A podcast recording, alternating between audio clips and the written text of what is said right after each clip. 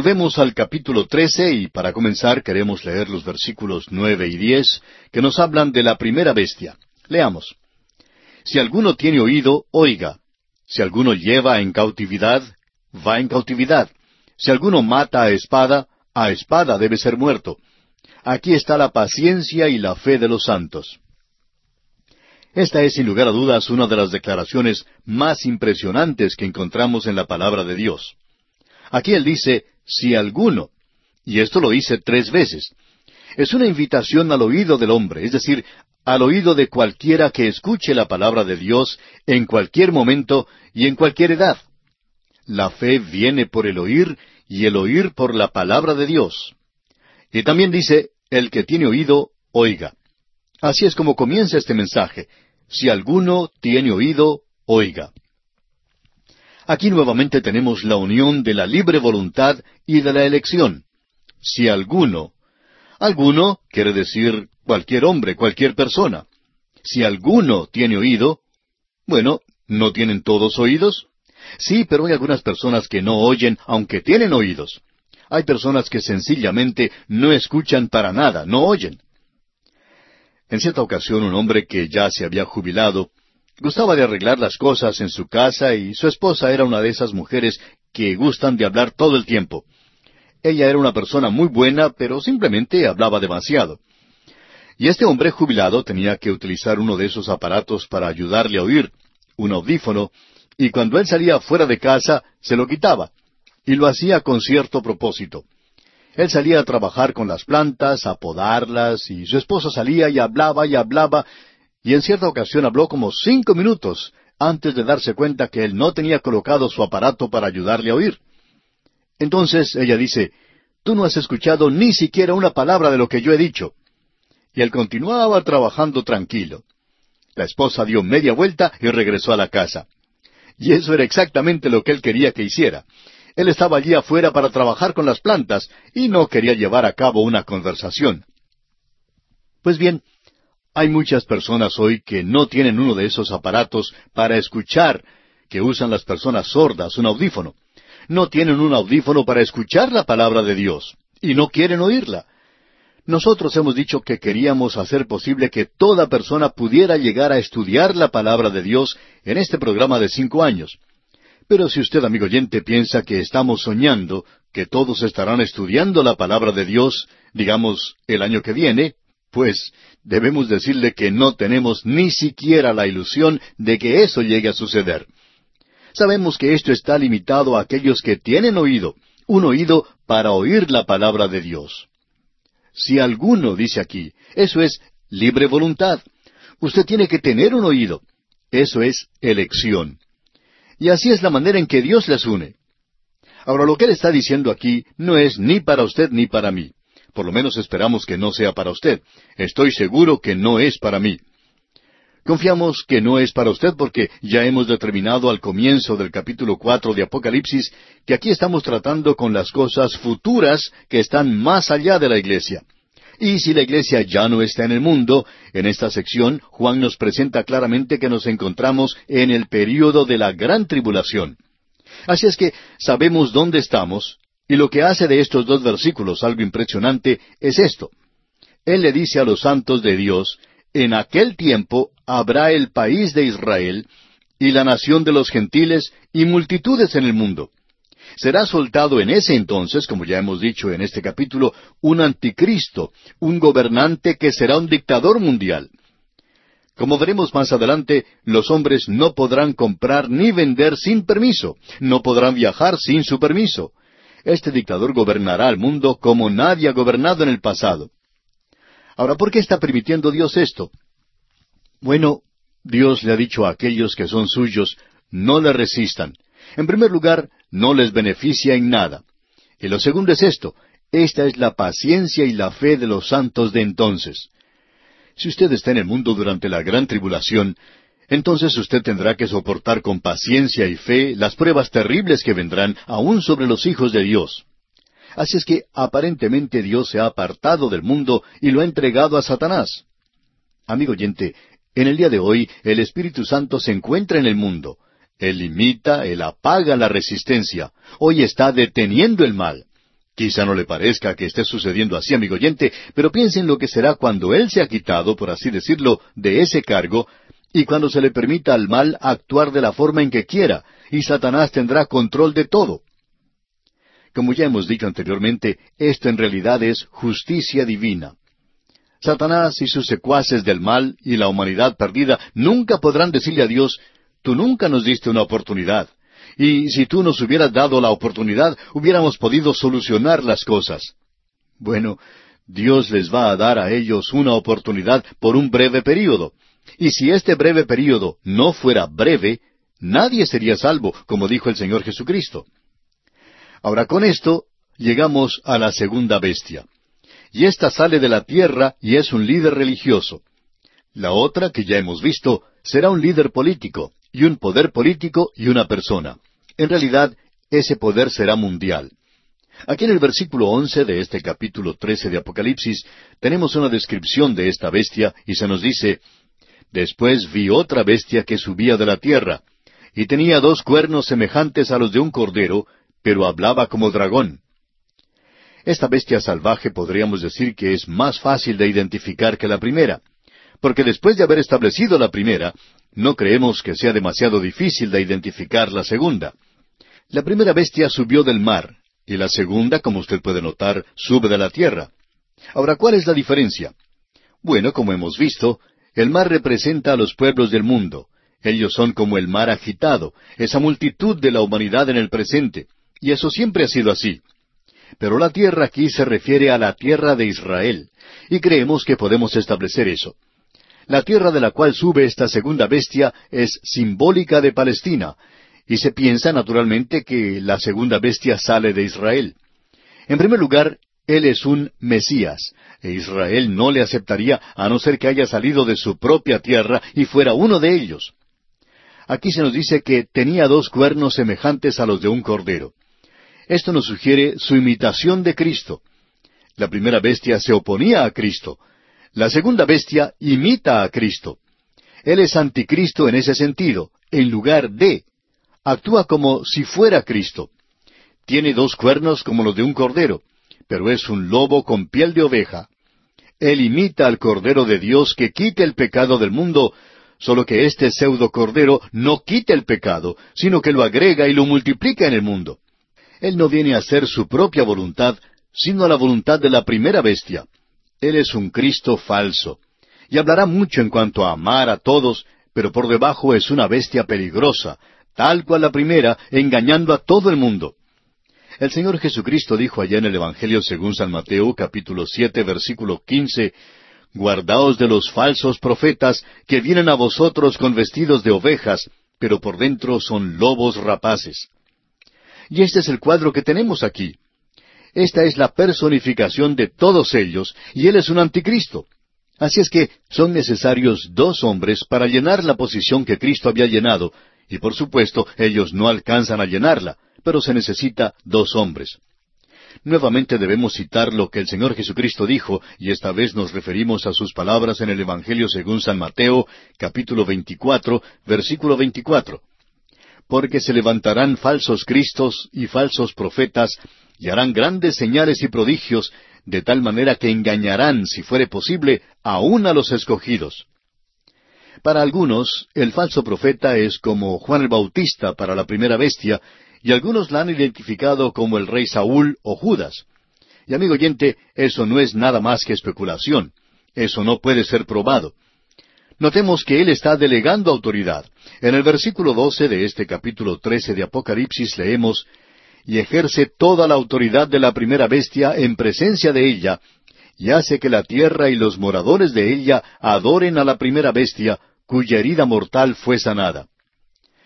Esta segunda bestia tiene la autoridad delegada de la primera bestia, lo que hace que sea superior a él. Pero él también está al mismo nivel, tiene el mismo poder. Esta bestia encabeza un movimiento para exterminar a la ramera de Apocalipsis capítulo 17. Y esa es la falsa iglesia que va a pasar a través del período de la gran tribulación. Juan ni siquiera distingue o dignifica a esa iglesia por nombre porque no es una iglesia. La verdadera iglesia ya se ha ido, y esta es llamada una ramera. La iglesia había sido llamada la esposa de Cristo. Y aquí tenemos el último vestigio de una iglesia apóstata con todo su humanismo. Eso lo podremos apreciar cuando estudiemos el capítulo 17. Luego, el falso profeta le ofrecerá al mundo algo nuevo para adorar, la primera bestia, ese rey terco y obstinado, ese hombre de pecado, el último dictador mundial. No vamos a tomar el tiempo aquí para ver lo que otras escrituras nos dicen, pero aquellos que han estado con nosotros por algún tiempo saben que esto sale de nuestro estudio en Daniel capítulo once versículos treinta y seis al treinta y nueve. También de Mateo capítulo veinticuatro versículo veinticuatro, lo cual acabamos de citar hace un momento.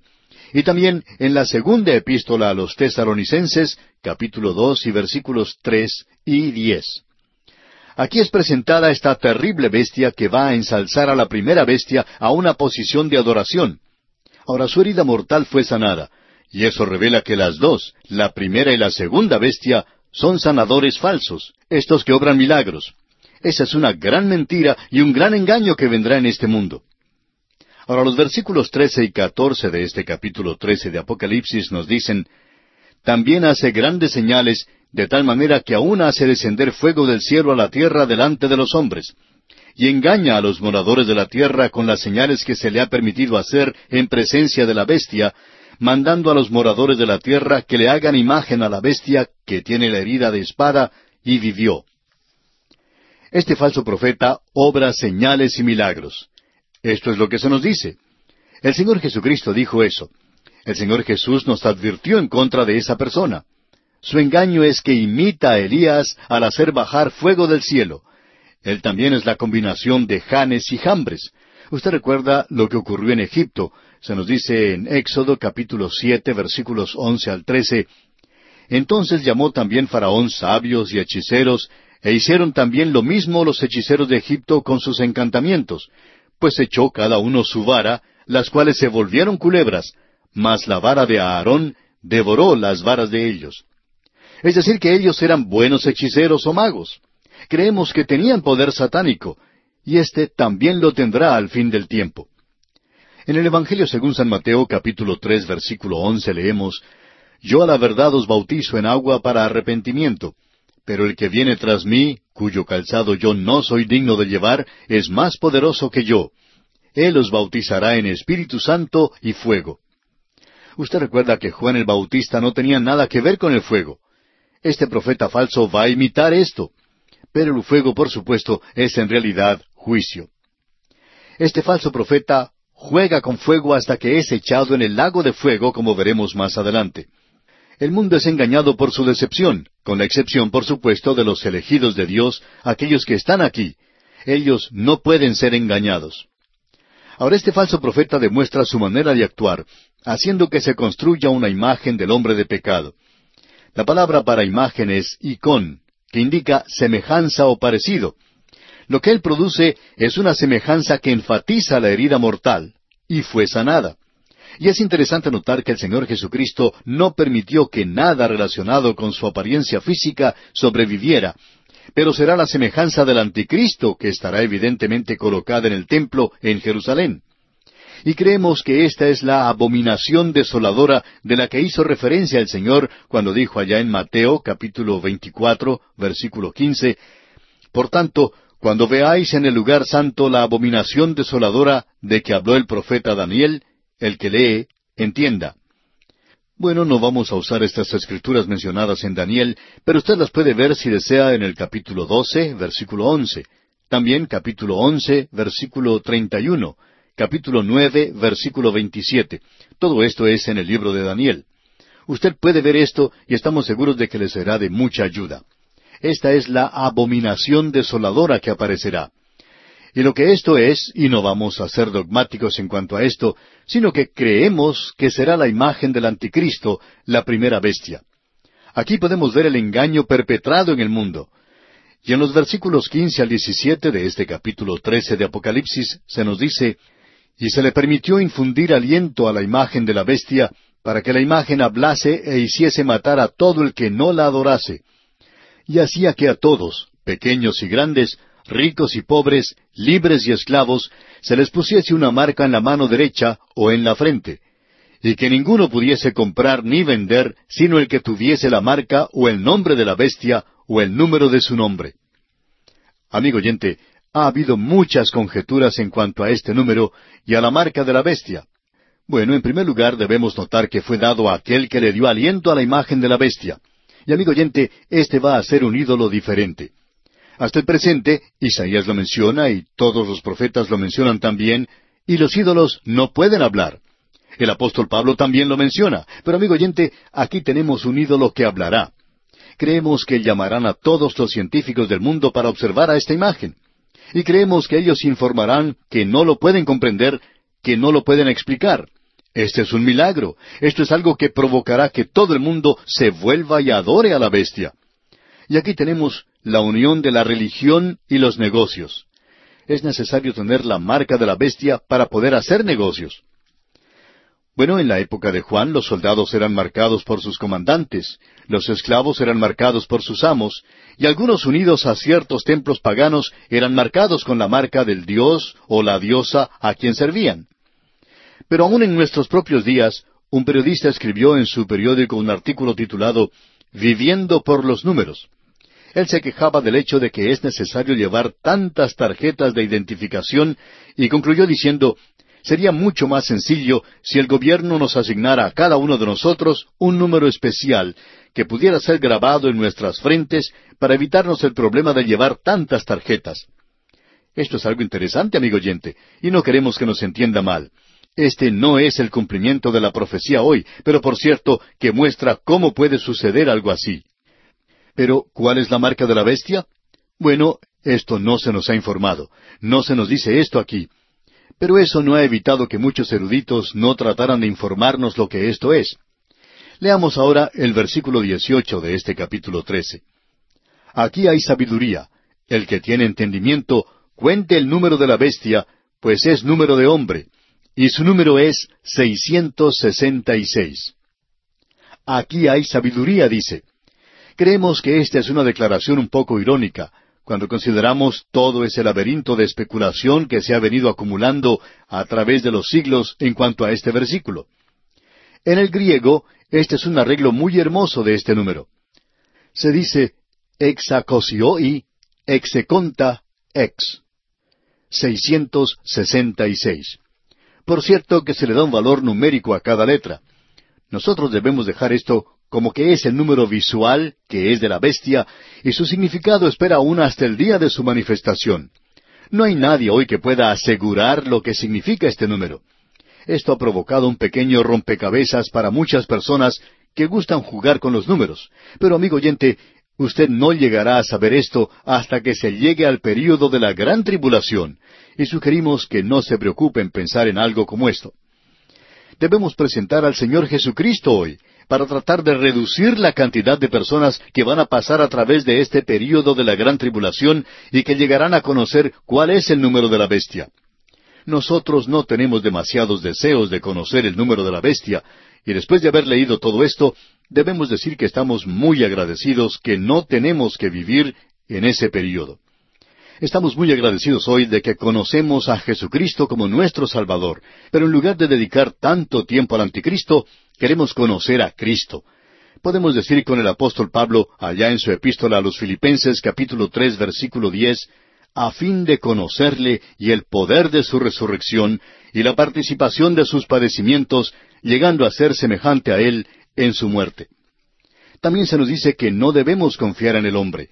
Jeremías dijo allá en el capítulo diecisiete de su profecía, versículo cinco, Así ha dicho Jehová, Maldito el varón que confía en el hombre y pone carne por su brazo, y su corazón se aparta de Jehová. Y en el versículo siete de este mismo capítulo diecisiete de Jeremías dice, Bendito el varón que confía en Jehová, y cuya confianza es Jehová. Es por eso que podemos decir que este pasaje no nos interesa mucho en cuanto a lo que puede ser el número de la bestia o cualquier cosa relacionada con esto, sino que nos hace querer conocer más al Señor Jesucristo, porque nuestra esperanza es estar con Él, no por lo que somos o lo que hemos hecho, sino porque Jesucristo murió por nosotros en la cruz del Calvario y por su gracia vamos a estar en su presencia. Por eso estamos agradecidos hoy. Llegamos hoy al capítulo catorce de este libro, y el tema que se nos presenta aquí es el del Cordero en el monte de Sión. Luego el Evangelio eterno es predicado al mundo, la caída de Babilonia, el anuncio de juicio y de bendición, y también la visión de Armagedón. Este es un capítulo que contiene muchas cosas y vamos a observar esto. Este capítulo catorce constituye el punto más alto en la serie de siete personajes que concluimos en el programa anterior. Es obvio que este interludio no puede ser ubicado entre el sexto y el séptimo personaje, que son las dos bestias salvajes. Primero, la bestia que sube del mar, y luego la bestia que sube de la tierra. Estas dos bestias tenían que ser consideradas juntas, son como hermanos gemelos siameses, y la continuidad entre ellas no podía romperse. Por tanto, este interludio sigue al séptimo personaje en reconocimiento a la secuencia lógica de este libro, la cual no es una división toda mezclada, sino que se desarrolla de una manera lógica, cronológica y matemática. Hay ciertos personajes que nos llaman la atención en este capítulo para darnos una vista orbital de los hechos que son espectaculares de los dos capítulos previos. Es decir, que hay otros personajes aparte de los siete mencionados. Es muy claro por lo que nos dice el capítulo 13, y lo mencionamos entonces, que este es el día más tenebroso, el día más horrible en la historia del mundo. Es en verdad un verdadero infierno, y cualquier persona que piense un poco debe hacerse inevitablemente la pregunta de si puede evitarse eso. ¿Qué sucedió con el pueblo de Dios durante este período? ¿Pueden ellos pasar a través de este período hasta el fin con todas estas cosas contra ellos? Bueno, el pastor que comenzó con ciento cuarenta y cuatro mil ovejas ahora es identificado como el Cordero. ¿Y sabe cuántas ovejas tiene junto a él? No tiene ciento cuarenta y tres mil novecientas noventa y nueve ovejas, sino que tiene ciento cuarenta y cuatro mil ovejas. Él no perdió ninguna de ellas porque Él las redimió y Él las selló y las guardó porque Él es el gran pastor de las ovejas. Y estas ovejas que son de otro redil no son de este redil es decir, del redil donde estamos nosotros en el presente. Él logró que todas estas ovejas pasaran a través de este período. Y este es el cuadro que tenemos ante nosotros al comenzar este capítulo catorce. Él es quien tendrá la última palabra, no serán las dos bestias. El Señor Jesucristo será el que tenga la última palabra, el Cordero. Y este no es el Cordero que habla como un dragón, este es el Señor Jesucristo mismo, y siendo que Él va a tener la última palabra, Babilonia va a caer. Esta será la gran capital política, la gran capital comercial, la gran capital religiosa del mundo durante la gran tribulación. Caerá y los seguidores de la bestia serán juzgados. Muchos de los creyentes fueron mártires, pero ellos no salieron perdiendo, sino que ganaron. Y nuevamente decimos con Calvino, preferimos estar del lado que parece estar perdiendo en el presente, pero que ganará al final, en lugar de estar del lado que parece estar ganando hoy, pero que perderá eternamente. Nos gusta mucho estar del lado ganador. Ahora se nos dice entonces que ellos son mártires y que sus obras les seguirán. Él les va a recompensar. Y el Cordero está regresando a la tierra. Vamos a ver esto en el capítulo 19 y se acerca la mañana. Las tinieblas se apartarán y el sol de justicia se levantará con sanidad en sus alas. En primer lugar, tenemos aquí el cuadro del Cordero con las ciento cuarenta y cuatro mil ovejas. Y esto se nos presenta en los primeros cinco versículos de este capítulo catorce de Apocalipsis. Leamos el primer versículo de este capítulo. Después miré, y he aquí el Cordero estaba en pie sobre el monte de Sión, y con él ciento cuarenta y cuatro mil que tenían el nombre de él y el de su padre escrito en la frente. Juan dice aquí, después miré. Esto indica que Juan aún es un espectador de estos hechos. Y la historia continúa desarrollándose frente a él, y el Cordero aquí es el Señor Jesucristo. Ya hemos visto esto en el capítulo cinco de Apocalipsis. No vamos a regresar allí hoy, pero lo vimos en el versículo seis, versículo ocho, versículo doce, versículo trece, luego en el capítulo seis, versículo uno, y en el capítulo trece. Pero ahora vemos al Señor Jesucristo como el Cordero. Y hay algo que debemos aclarar aquí, y es que el monte de Sión es en realidad Jerusalén. No vale la pena tratar de resolver esto o de ubicarlo en cualquier otro lugar excepto donde debe ir. y esto es Jerusalén.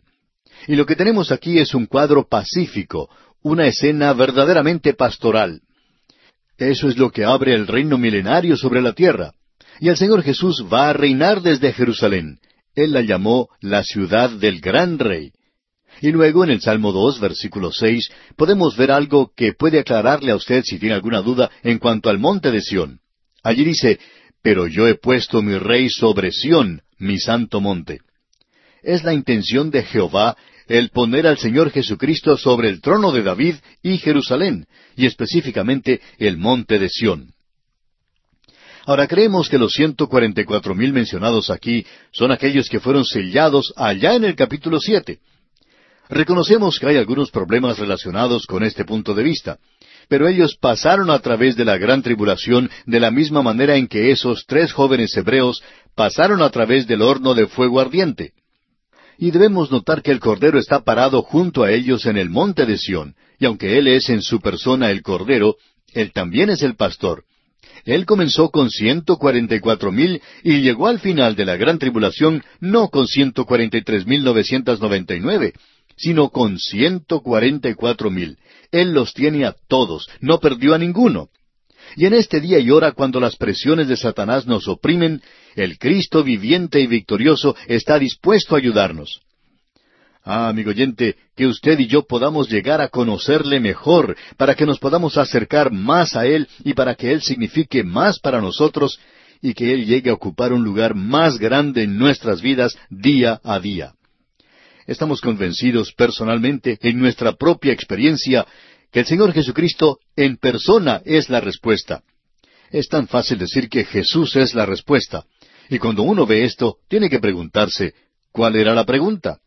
Bueno, Él es la respuesta a todos estos problemas que enfrentan los hombres hoy, quienes están tratando de desarrollar algún pequeño método, algún pequeño sistema que pueda resolver todos los problemas de su vida, de su hogar, de su trabajo, de su iglesia y cosas por el estilo. Nunca antes hubo un día en el cual hubo tanta enseñanza en todas estas áreas, y hay menos demostración de estas cosas en las vidas de los creyentes, en los hogares de los creyentes, en los negocios de los creyentes, en las comunidades donde viven los creyentes. ¿Cuál es el verdadero problema del día de hoy? No es que necesitemos un nuevo método. No necesitamos un método. Necesitamos a Cristo, amigo oyente. Necesitamos conocerle. Necesitamos acercarnos más a Él. Él tiene que significar más para nosotros. ¿Ha hablado usted con Él hoy, amigo oyente? ¿Cuándo fue la última vez que usted le dijo a Él que le amaba? Él dice que le ama a usted, y nosotros debemos repetirle eso a Él. Bien, leamos ahora los versículos dos y tres de este capítulo catorce de Apocalipsis. Y oí una voz del cielo como estruendo de muchas aguas, y como sonido de un gran trueno. Y la voz que oí era como de arpistas que tocaban sus arpas, y cantaban un cántico nuevo delante del trono, y delante de los cuatro seres vivientes, y de los ancianos.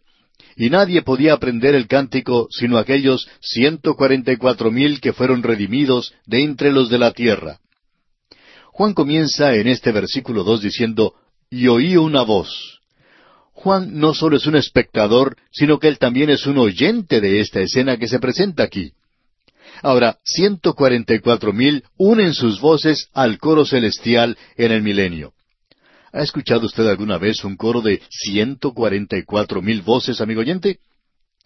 Bueno, hasta este momento la tierra ha estado un poco desafinada en lo que se refiere al cielo, pero aquí el gobierno de Satanás ha concluido, y el cielo y la tierra ya no están más desafinados. Y lo que el comentarista Browning dijo es cierto cuando uno llega al milenio. Dios está en su cielo y todo anda bien con el mundo. Pero por cierto que no podemos decir esto del mundo del día de hoy. Ahora los ciento cuarenta y cuatro mil aprenden un nuevo cántico y ellos se unen en esta armonía del cielo. Dios ha colocado a sus arpistas en el cielo, mientras que los ciento cuarenta y cuatro mil están en la tierra sobre el monte de Sión, y esta es una distancia bastante grande para los instrumentos, digamos de paso. Y estos arpistas que están aquí son algo diferente de lo que nosotros conocemos. Estos van a producir muy buena música. Allí se dice que ellos fueron redimidos entre los de la tierra. Esto quiere decir que estos han sido comprados para entrar al milenio en la tierra. Ellos no han sido llevados al cielo, han sido comprados de entre los de la tierra, lo que quiere decir que van a vivir en la tierra, porque los que no son salvos no van a vivir en la tierra. Y nadie puede cantar este canto nuevo sino los redimidos. Nadie puede cantar alabanzas a Dios sino los redimidos. ¿Cómo nos gustaría poder comunicar esta idea a muchos de aquellos que dirigen los cantos de las iglesias hoy? Podemos ver su problema. Ellos quieren que todo el mundo cante y entonces dicen, bueno, vemos que no todos están cantando. Queremos que todos canten esta canción, este himno. Bueno, amigo oyente, si usted tiene una audiencia mezclada, es decir, si tiene juntos a personas que son salvas con otras que no lo son, pues no les pida que canten un cántico de redención, no les pida que canten salvados hoy, aleluya, salvados hoy, porque si una persona incrédula que no es salva canta eso, entonces le está haciendo a esa persona un mentiroso. No les pida que canten, deje que los redimidos canten. Eso es lo que en realidad dice el salmista. Alabad a Jehová porque Él es bueno. Díganlo los redimidos de Jehová. Amigo oyente, ¿quién más puede decir eso? Nadie más puede decirlo, solo los redimidos. Esa es la razón por la cual necesitamos un cristianismo de esta clase en el presente, que diga que Dios es bueno. Es algo que necesitamos enfatizar en el presente. Ahora el cielo y la tierra se unen aquí en una armonía maravillosa durante el milenio. Qué contraste el que encontramos aquí con lo del capítulo 13, donde la tierra está en rebelión contra el cielo, bajo la bestia. Aquí todo es tranquilidad bajo el Cordero. Continuemos leyendo los versículos cuatro y cinco de este capítulo catorce de Apocalipsis. Estos son los que no se contaminaron con mujeres, pues son vírgenes. Estos son los que siguen al Cordero por donde quiera que va. Estos fueron redimidos de entre los hombres como primicias para Dios y para el Cordero. Y en sus bocas no fue hallada mentira, pues son sin mancha delante del trono de Dios. Aquí se dice que estos no se contaminaron con mujeres, pues son vírgenes. Ahora, ¿qué es lo que se quiere decir con esto? Esto siempre ha sido un interrogante para nosotros y lo sigue siendo. Esto puede tener un sentido literal o espiritual, o puede tener ambos sentidos. Personalmente opinamos que aquí tiene ambos sentidos. Si hubiera sido de cualquier otra manera, Juan hubiera indicado cuál de estos sentidos él está enfatizando. Ahora, el período de la gran tribulación es un período de un sufrimiento sin comparación. Y estos ciento cuarenta y cuatro mil pasaron a través de ese período y estos tiempos anormales demandaron un estado anormal. Esto es lo que ocurre cuando un país está en guerra contra otro. Los jóvenes se van a la guerra, dejan a la novia y nunca más regresan. A veces se casan antes de salir, luego la esposa tiene un bebé que ellos nunca llegan a conocer porque nunca pudieron regresar al hogar. Eso es lo que ocurre en tiempo de guerra. Y hay mujeres que pueden decir, hubiera preferido no casarme nunca. Ese es su punto de vista. Y por cierto que durante este período va a ser algo tan terrible que esta gente no se va a casar. Jeremías también vivió en una época bastante crítica, en la época de la cautividad en Babilonia. Dios le prohibió a él que se casara porque eran días tenebrosos. Jeremías dijo allá en el capítulo 16, versículos uno al cuatro de su profecía, Vino a mí palabra de Jehová diciendo, No tomarás para ti mujer, ni tendrás hijos ni hijas en este lugar. Porque así ha dicho Jehová acerca de los hijos y de las hijas que nazcan en este lugar, de sus madres que los den a luz, y de los padres que los engendren en esta tierra de dolorosas enfermedades morirán, no serán plañidos ni enterrados, serán como estiércol sobre la faz de la tierra, con espada y con hambre serán consumidos, y sus cuerpos servirán de comida a las aves del cielo y a las bestias de la tierra.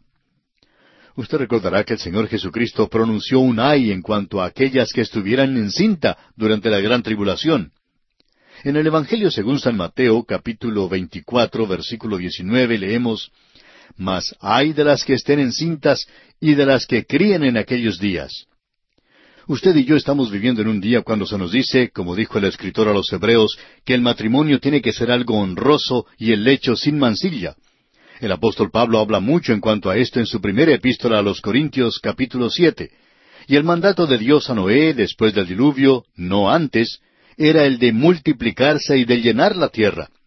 Y esta no es una escritura que se puede aplicar hoy a un mundo que tiene que hacerle frente a una explosión demográfica, y en un momento cuando los creyentes pueden ver que se acerca el fin de las edades. Durante la gran tribulación habrá un énfasis exagerado en cuanto al sexo, y obviamente prevalecerá la inmoralidad. No va a ser un tiempo muy bueno para casarse durante el período de la gran tribulación. Ahora, los ciento cuarenta y cuatro mil se habrán mantenido aparte de los pecados de la gran tribulación y habrán considerado esto como adulterio en el sentido espiritual, y también queremos mencionar esto, que la idolatría era clasificada como fornicación espiritual en el Antiguo Testamento. El ejemplo clásico lo tenemos allá en el capítulo 16 de Ezequiel, y allí encontramos la severa acusación contra la fornicación y el adulterio que era idolatría. Los ciento cuarenta y cuatro mil, pues, se han guardado a sí mismos de la adoración de la bestia y su imagen durante la gran tribulación. Así es que, amigo oyente, cuando dice aquí, estos son los que no se contaminaron con mujeres, pues son vírgenes, aparentemente quiere decir que se guardaron a sí mismos de la inmoralidad del período de la gran tribulación, aunque no se habían casado. Debido a la severidad de esa época en que les tocó vivir, ellos no se casaron ni se entregaron a la inmoralidad de ese período. Y también creemos que esto puede representar dos cosas. Que la fornicación y el adulterio es llamado eso en el Antiguo Testamento y quiere indicar idolatría. Significa adorar un ídolo. Así es que aquí tenemos una vista de ambas cosas. Tenemos aquí el sentido literal y el sentido espiritual. Y creemos que ambas cosas son razonables. Estamos en el capítulo catorce y vamos a regresar a los versículos cuatro y cinco. Acabamos de pasar a través del período de la gran tribulación, es decir, lo hemos estado estudiando aquí, y hemos mirado de manera especial estas siete personalidades tremendas que se nos presentan aquí, y después de esto tenemos aquí un paréntesis que presenta algunos detalles más sin los personajes. Algunos de esos personajes que hemos observado han sido verdaderamente terribles y han revelado lo horrible que va a ser la gran tribulación. Amigo oyente, hace ya varios años surgió un punto de vista que enseña que los creyentes y la Iglesia van a pasar a través del período de la gran tribulación. Y en un artículo que apareció en una revista, escrita por un laico, este señor tiene la audacia de escribir lo siguiente. Escuche usted.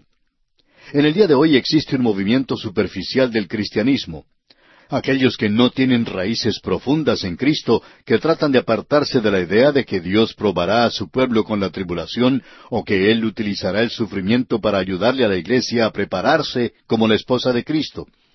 Muy claramente, por cierto, el sufrimiento es el camino a la gloria. A eso hemos sido llamados. ¿Por qué? Porque Cristo también sufrió, dejándonos un ejemplo para que siguiéramos en sus pasos.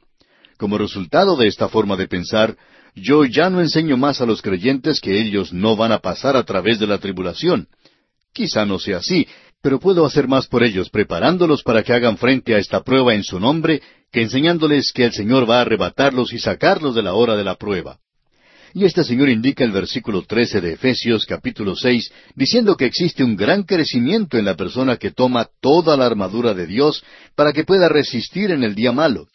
Y amigo oyente, el período de la gran tribulación no es llamado el día malo, es llamado el día de la ira de Dios, el gran día de la ira de Dios. Así es como se habla de él en la Biblia. ¿Cómo es posible que uno pueda leer lo que hemos leído y estudiado y creer que esto va a purificar a la iglesia al pasar por un período como este y hacer declaraciones que la esposa se prepara a sí misma? ¿Qué piensa usted que Cristo hizo cuando Él murió en la cruz? Él nos preparó allí, y usted y yo nunca vamos a llegar a ser dignos de entrar en su presencia. Vamos a entrar en Cristo. Y amigo oyente, usted no puede agregarle nada a esto. Y hoy existe esa idea de tratar de equiparar esa hora de prueba con el gran día de la ira de Dios que está aproximándose sobre la tierra. La iglesia ha sido librada de eso. El Apocalipsis ha presentado esto claramente. Estos ciento cuarenta y cuatro mil que hemos estado contemplando en nuestro estudio ya han sido identificados como israelitas y hasta han sido identificadas las tribus. Así es que no hay manera de decir que esta es la iglesia. Y esa gran multitud de gentiles son gentiles. Ellos no son la iglesia, la esposa de Cristo. Esos ciento cuarenta y cuatro mil han pasado a través de ese período y hemos visto que Dios es capaz de guardarlos en ese período de la gran tribulación. No es asunto de que Dios puede guardar a la iglesia en el período de la gran tribulación. Por supuesto que lo puede hacer si ese fuera su plan y si fuera su voluntad. Pero ese no es el plan ni la voluntad de Dios según la palabra de Dios. El Señor Jesucristo dijo que Él iba a protegernos de esa hora que viene en la tierra, de esa hora terrible de prueba que se aproxima. Permítanos expresarlo de la siguiente manera. La iglesia no va a pasar a través del período de la gran tribulación, pero nosotros vamos a tener un poco de tribulación. Creo que todos nosotros tenemos nuestros problemas y dificultades y pruebas. No conocemos a ningún creyente que no tenga problemas y dificultades. Y parecería que mientras más maravilloso es el santo de Dios, más tiene que sufrir. Pero aquí es donde Dios nos está desarrollando hoy como sus hijos. Nosotros nunca llegamos a ser santos maravillosos de Dios. Sencillamente somos sus hijitos, inseguros, subdesarrollados, y cuando lleguemos a su presencia no vamos a estar allí porque hemos pasado a través de la gran tribulación. Amigo oyente, la gran mayoría de la iglesia va a perderse, por así decirlo, en la gran tribulación. Millones durante dos mil años han muerto y han ido ya a estar a la presencia de Cristo. Espero que usted no vaya a decir que Él les hará regresar para que puedan pasar a través de la gran tribulación. No creemos eso. La mayoría de los que pertenecen a las iglesias no pasarán por ese período. Puede que haya un porcentaje muy pequeño y probablemente le puede gustar a usted adoptar la opinión de que esa gente lo necesita. Pensamos que esa gente que cree que la iglesia va a pasar a través de la gran tribulación siente como que yo debería pasar por ella, que yo me lo merezco. Y en eso estamos de acuerdo. Pero también yo merezco el infierno. Sin embargo, no voy a ir allí porque Cristo murió por mí. Y he confiado en Él y no voy a pasar a través del período de la gran tribulación. ¿Por qué? Porque Él murió por mí y me salva por su gracia. Amigo oyente, ¿No puede Él que dice que es rico en gracia, no puede Él librarme de todo esto? El autor de estos estudios bíblicos, el doctor J. Vernon McGee, compartía en una ocasión que el Señor le había librado de las pruebas que tuvo que soportar y cómo el Señor había sido maravilloso para con él y cómo le había sanado del cáncer, ya que tuvo que ser operado dos veces y aún estaba vivo, y sentía como que había pasado por un pequeño período de tribulación. Y un predicador le dijo, ¿Sabes una cosa? Puedo detectar la diferencia en tu ministerio después de haber pasado por todo esto. Y amigo oyente, creemos que el Señor permitió todo esto en la vida del doctor Magui con un propósito. Pero el decir que él había pasado por la gran tribulación y que debía pasar por el período de la gran tribulación, nos hace pensar si esos hermanos han sufrido alguna vez verdaderamente por Cristo. Nos preguntamos cuánto sufrimiento han soportado estas personas que hablan de esa manera.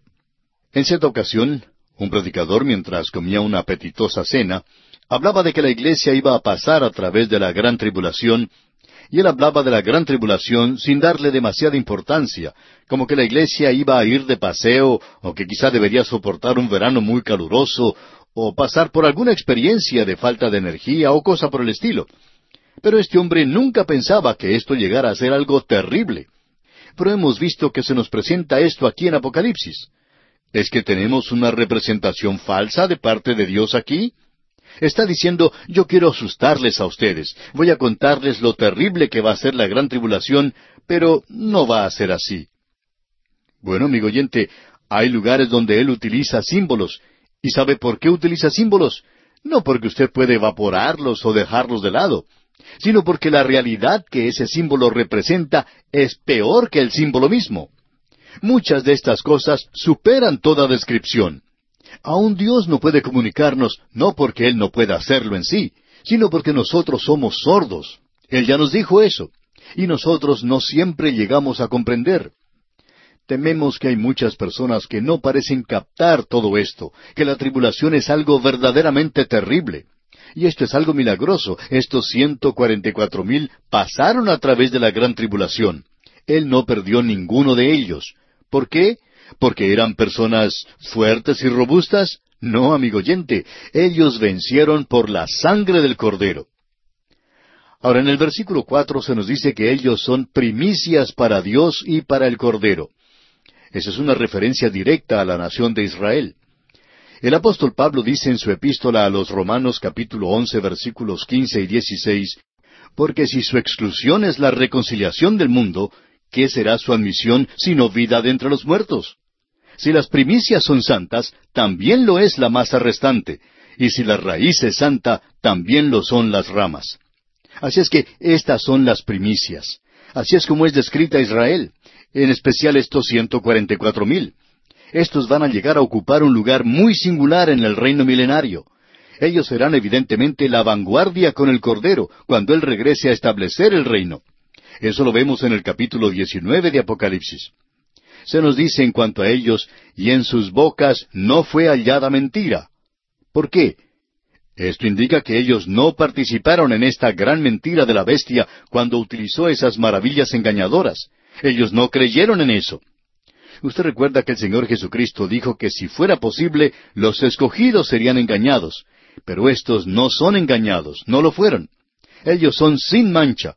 ¿Por qué son sin mancha? ¿Porque han pasado a través de la gran tribulación y han sido purificados? No, amigo oyente, están vestidos de la justicia de Cristo. Así es como nosotros nos vamos al cielo. Yo no voy al cielo porque pienso que soy bueno, porque no lo soy. Y volvemos a repetir que si usted nos conociera como nosotros nos conocemos a nosotros mismos, de seguro usted apagaría su radio en este instante. Pero un segundo, amigo oyente, no haga eso porque si yo le conociera a usted como se conoce usted a sí mismo, yo no le estaría dirigiendo la palabra. Pero ya que ambos somos como somos, pecadores y salvos por la gracia de Dios, permítame continuar y usted continúe escuchando. Vamos a ver ahora lo que nos dicen los versículos seis y siete. Y aquí tenemos la proclamación del Evangelio eterno. Vi volar por en medio del cielo a otro ángel que tenía el Evangelio eterno para predicarlo a los moradores de la tierra, a toda nación, tribu, lengua y pueblo. Debemos notar que esto está limitado a quienes moran sobre la tierra. Y el versículo siete continúa, diciendo a gran voz, Temed a Dios y dadle gloria, porque la hora de su juicio ha llegado, y adorad a aquel que hizo el cielo y la tierra, el mar y las fuentes de las aguas. La pregunta lógica que debemos hacernos es, ¿cómo es este Evangelio? El Evangelio quiere decir buenas noticias. ¿Dónde están las buenas noticias? Si usted es un hijo de Dios, son buenas noticias. Ese es un Evangelio eterno. ¿Es este el mismo Evangelio que predicamos? Sí, amigo oyente. Queremos decir que este es el mismo Evangelio que predicamos, pero algo ha sido agregado, no para ser salvos, sino que ellos ahora pueden decir que Él se está preparando para venir. Él viene en juicio, y esas son buenas noticias para el pueblo de Dios. Son muy malas noticias para el mundo, por supuesto. Y este otro ángel demuestra otro cambio radical en el protocolo de la comunicación de Dios con la tierra. Este ángel es el primero de un desfile de ángeles y vamos a destacar a cada uno de ellos al seguir en nuestro estudio. Este es el primero de los seis. Durante esta era, el Evangelio ha sido entregado a los hombres, y ellos son los únicos mensajeros. A los ángeles les gustaría hacerlo, pero no se les ha permitido hacerlo. Pero en el principio de la gran tribulación, los hombres son los mensajeros de Dios, como demuestran los ciento cuarenta y cuatro mil. Aún los dos testigos con poderes sobrenaturales no podrían enfrentarse a Satanás, sino que fueron quitados de la escena satánica de la tierra. Los ángeles, como también los hombres, eran los mensajeros del Antiguo Testamento, es decir, que las palabras expresadas por los ángeles eran firmes. El escritor de la epístola a los Hebreos dice en el capítulo dos de esta epístola, versículo dos, Porque si la palabra dicha por medio de los ángeles fue firme, y toda transgresión y desobediencia recibió justa retribución, ¿cómo escaparemos nosotros si descuidamos una salvación tan grande? Los tiempos son tan tensos en este período que sólo los ángeles pueden llevar el mensaje de Dios a todo el mundo. Los ángeles son indestructibles. Ahora este ángel estaba volando por en medio del cielo. Esa era una declaración ridícula hace algunos años, cuando algunos que criticaban la Biblia se burlaban de eso. Pero ya no es más una declaración ridícula, porque hoy existen muchos satélites en el espacio. Uno de los más famosos es el satélite Telstar, y otros son utilizados para transmitir señales e imágenes de la televisión. Así que uno puede ver al instante lo que ocurre en los Estados Unidos, o Argentina, o México, o Colombia. Uno no solo puede ver eso en las noticias de la tarde, sino que puede verlo cuando se está desarrollando. Así que nos podemos dar cuenta que esa expresión aquí no es algo ridículo. Nuevamente queremos decir, amigo oyente, que este eterno Evangelio es temer a Dios. Ese es el mensaje. ¿Por qué? Bueno, el escritor de los Proverbios nos dice, el principio de la sabiduría es el temor de Jehová. Es decir, que Él está diciendo al pueblo de Dios que sean salvos, porque uno necesita temerle a Dios.